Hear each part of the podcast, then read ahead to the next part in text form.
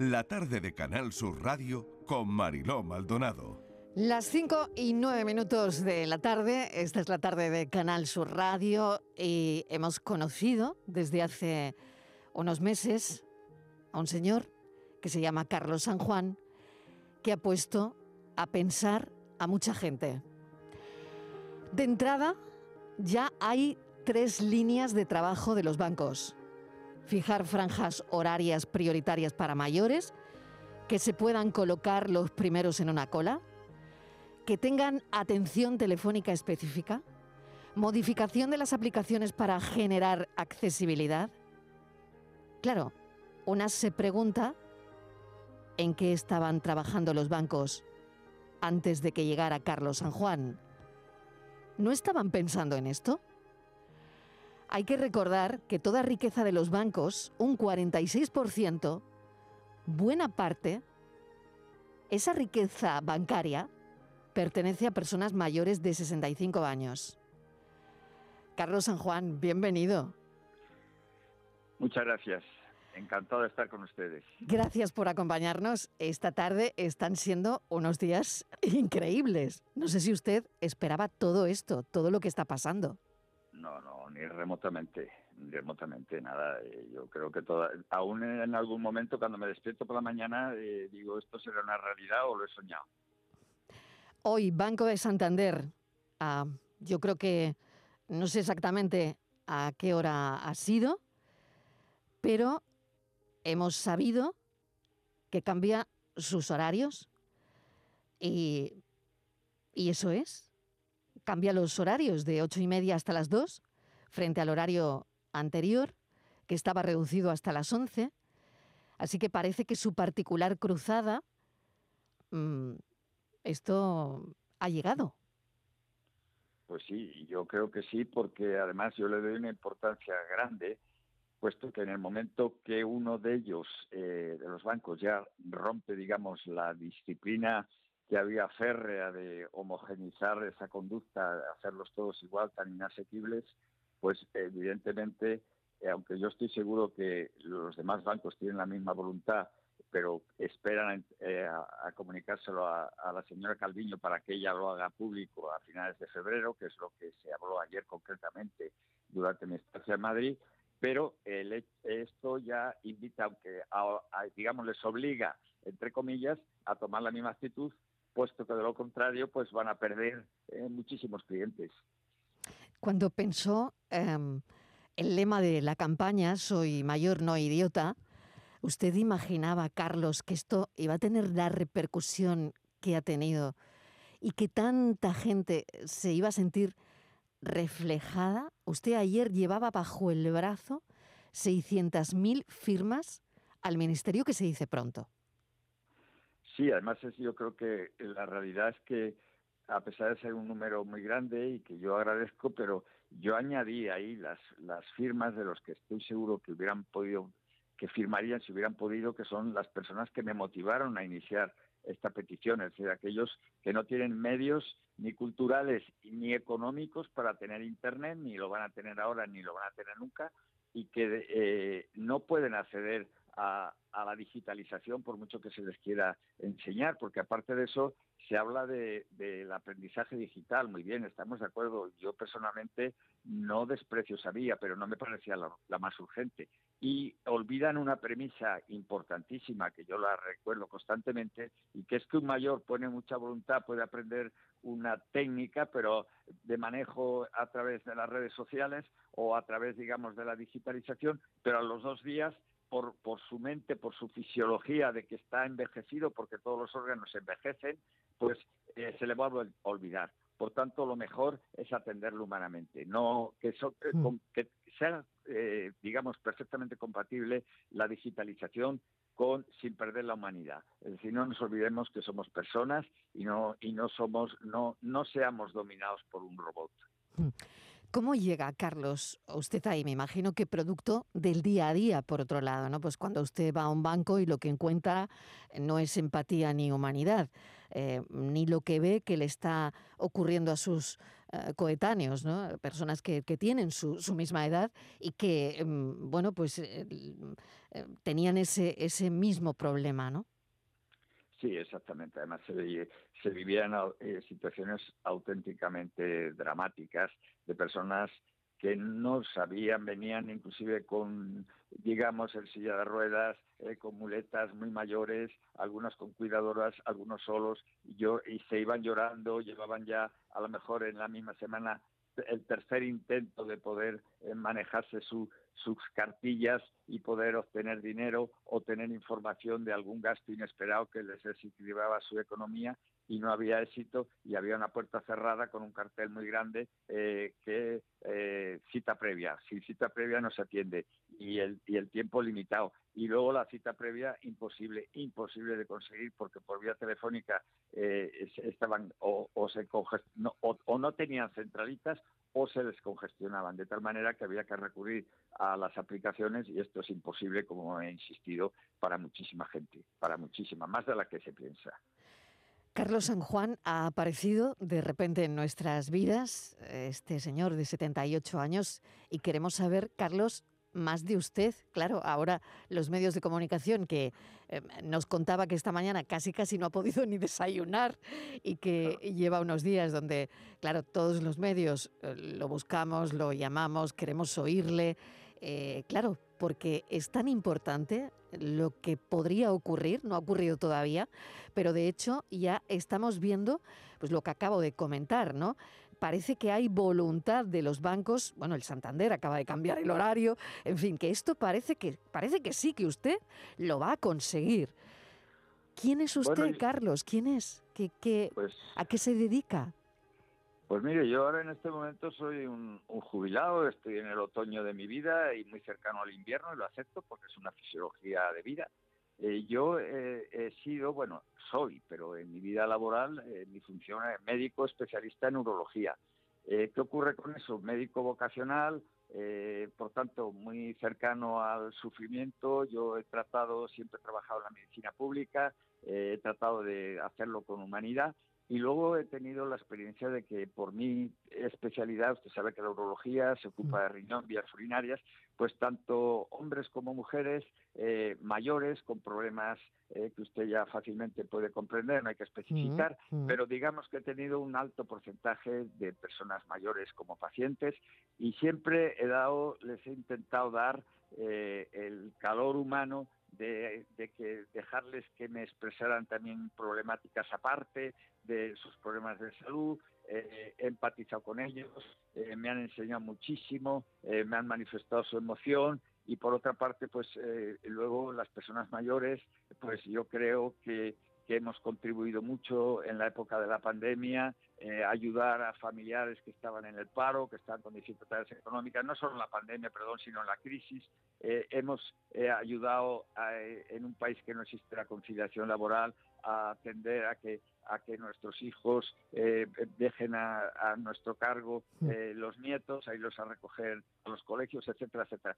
Hemos hecho una labor que creo que si no tenemos, no nos tienen que hacer ningún homenaje, pero al menos no dejarnos en la cuneta, eh, que la tecnología va a afectar a todo el mundo. Yo le digo a los jóvenes que, que no se dejen, eh, digamos, manejar de tal manera que ellos creyendo que, eh, que son entendidos y estando, digamos, mirándonos por encima del hombro porque ellos dominan todas las formas de digitalización, pero este, van a terminar, si siguen ese camino, eh, trabajando para robots. Y por otra parte, cuando se hagan mayores, pues por delante irá la tecnología siempre, es decir, que les pasará lo mismo que a nosotros. La, la tecnología les rebasará, porque la tecnología va muy deprisa, muy deprisa. Hmm.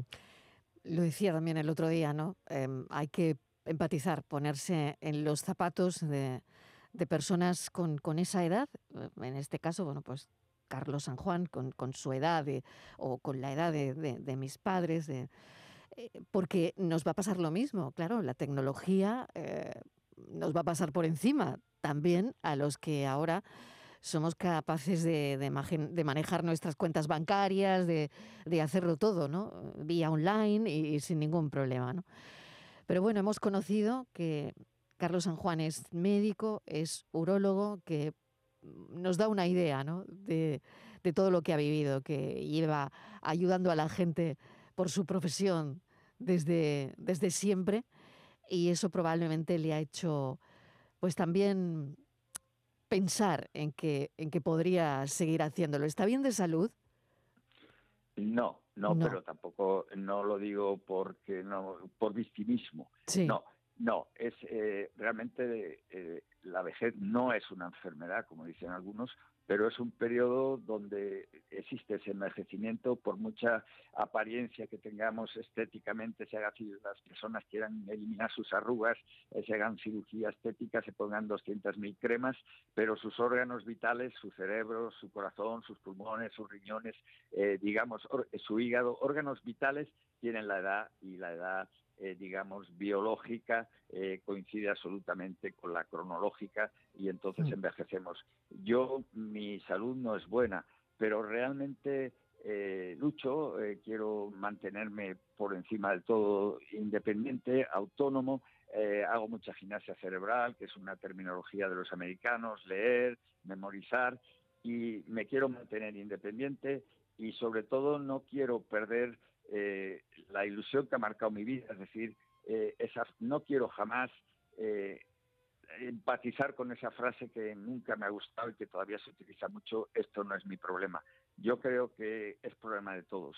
Y yo humildemente, humildemente, una de las lecciones el día que yo desaparezca de los medios, que creo que será muy pronto porque ya no seré noticiable, y el día que realmente ya sea más mayor, pues tener el convencimiento de que he dejado la semilla de una forma nueva de, defender unos derechos y de hacer peticiones, muy diferente a salir a la calle, eh, quemar contenedores, romper cristales, volcar coches. Es decir, en el momento que utilizamos la violencia o, o alguna idea de partido político o algunas otras ideas, esto es, un esto es adulterar el humanismo yo creo que hay una forma nueva de, encender, digamos, una antorcha y pasarla unos a los otros en cuanto a hacer valer pacíficamente nuestros derechos, derechos reales, vitales, no, no derechos empíricos o derechos irrealizables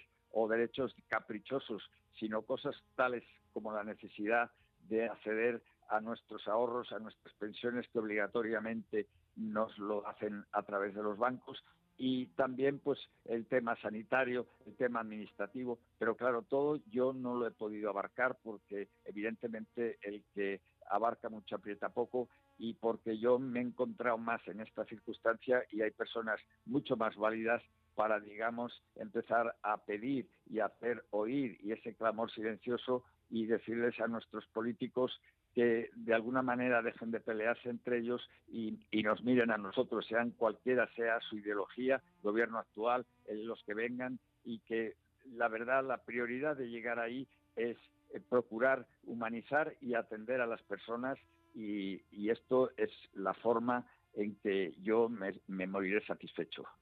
Doctor San Juan, qué discurso tan interesante y tan necesario.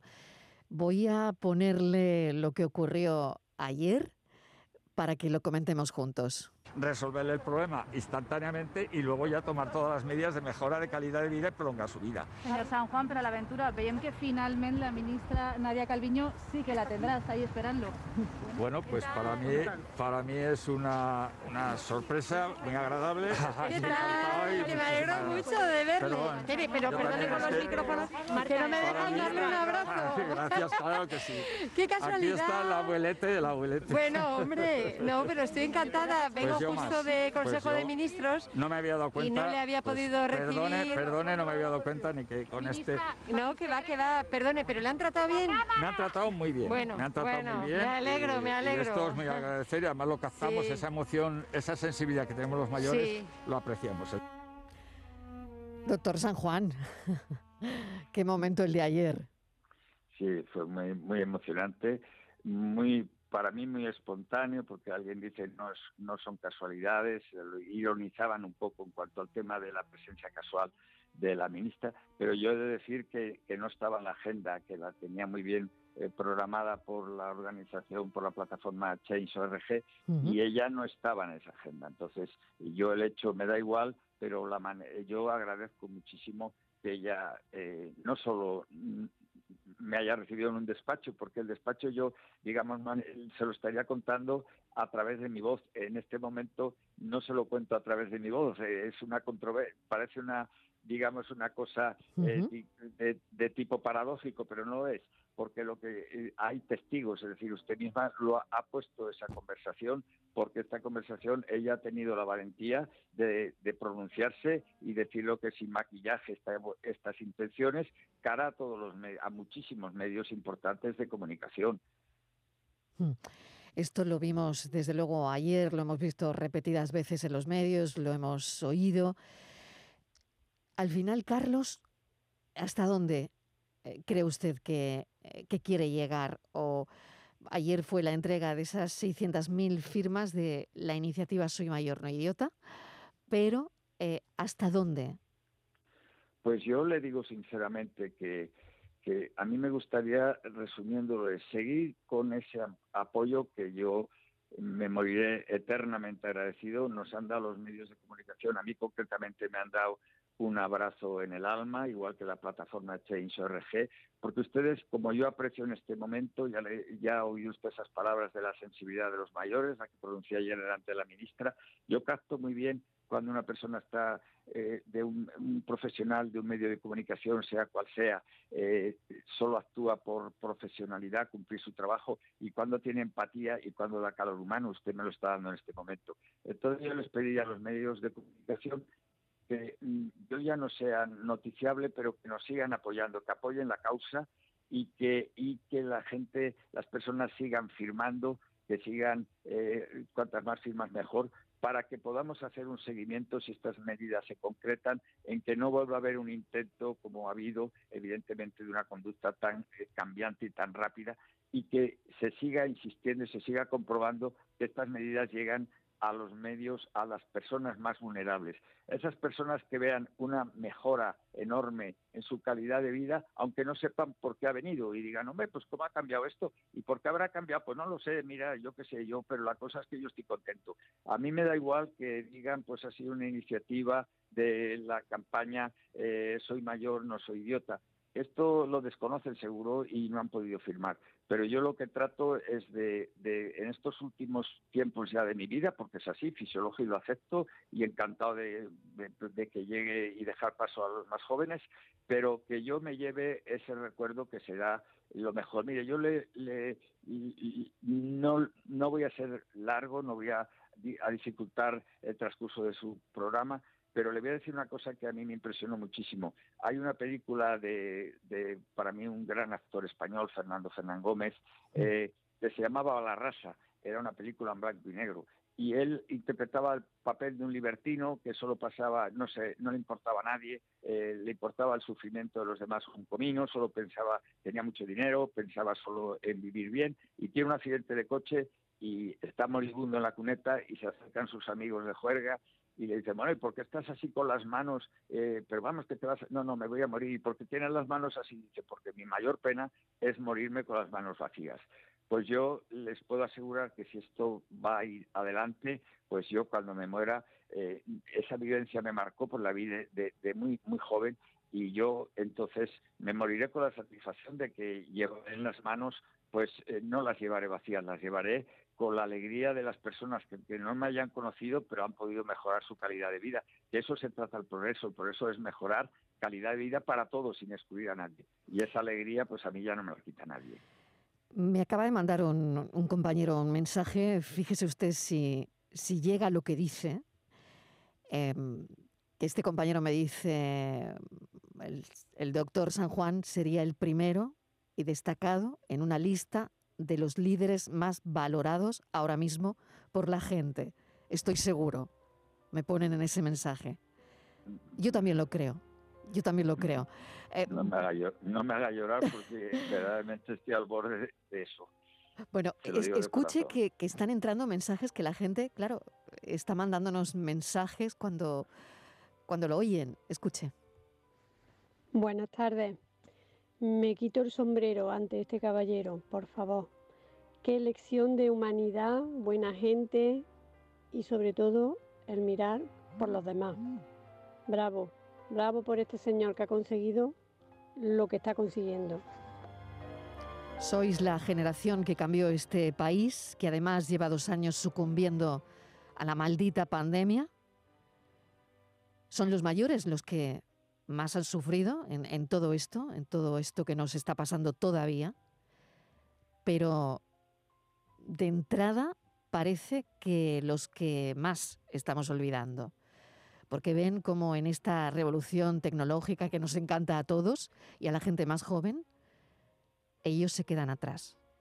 Todo está rodeado de, un clic, pero ellos no están ahí. Todo tiene un PIN, un PUC, un Bizum o una transferencia digital, pero ellos no están ahí.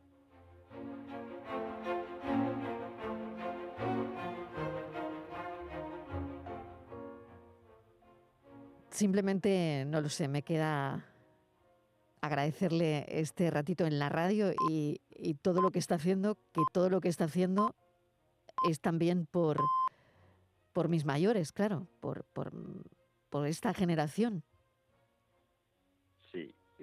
Y lo hago con, mucho gusto y, le tengo que decir una cosa que usted eh, me ha hecho llorar.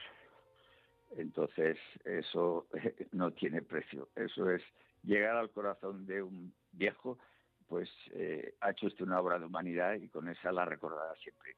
Muchísimas gracias. Ha sido de las eh, entrevistas más emotivas que he tenido y le puedo asegurar que físicamente estoy llorando, no es ninguna metáfora. Muchísimas gracias y, no nos olviden. Doctor San Juan, mil gracias. Gracias, a usted. Gracias a usted. Muchas gracias.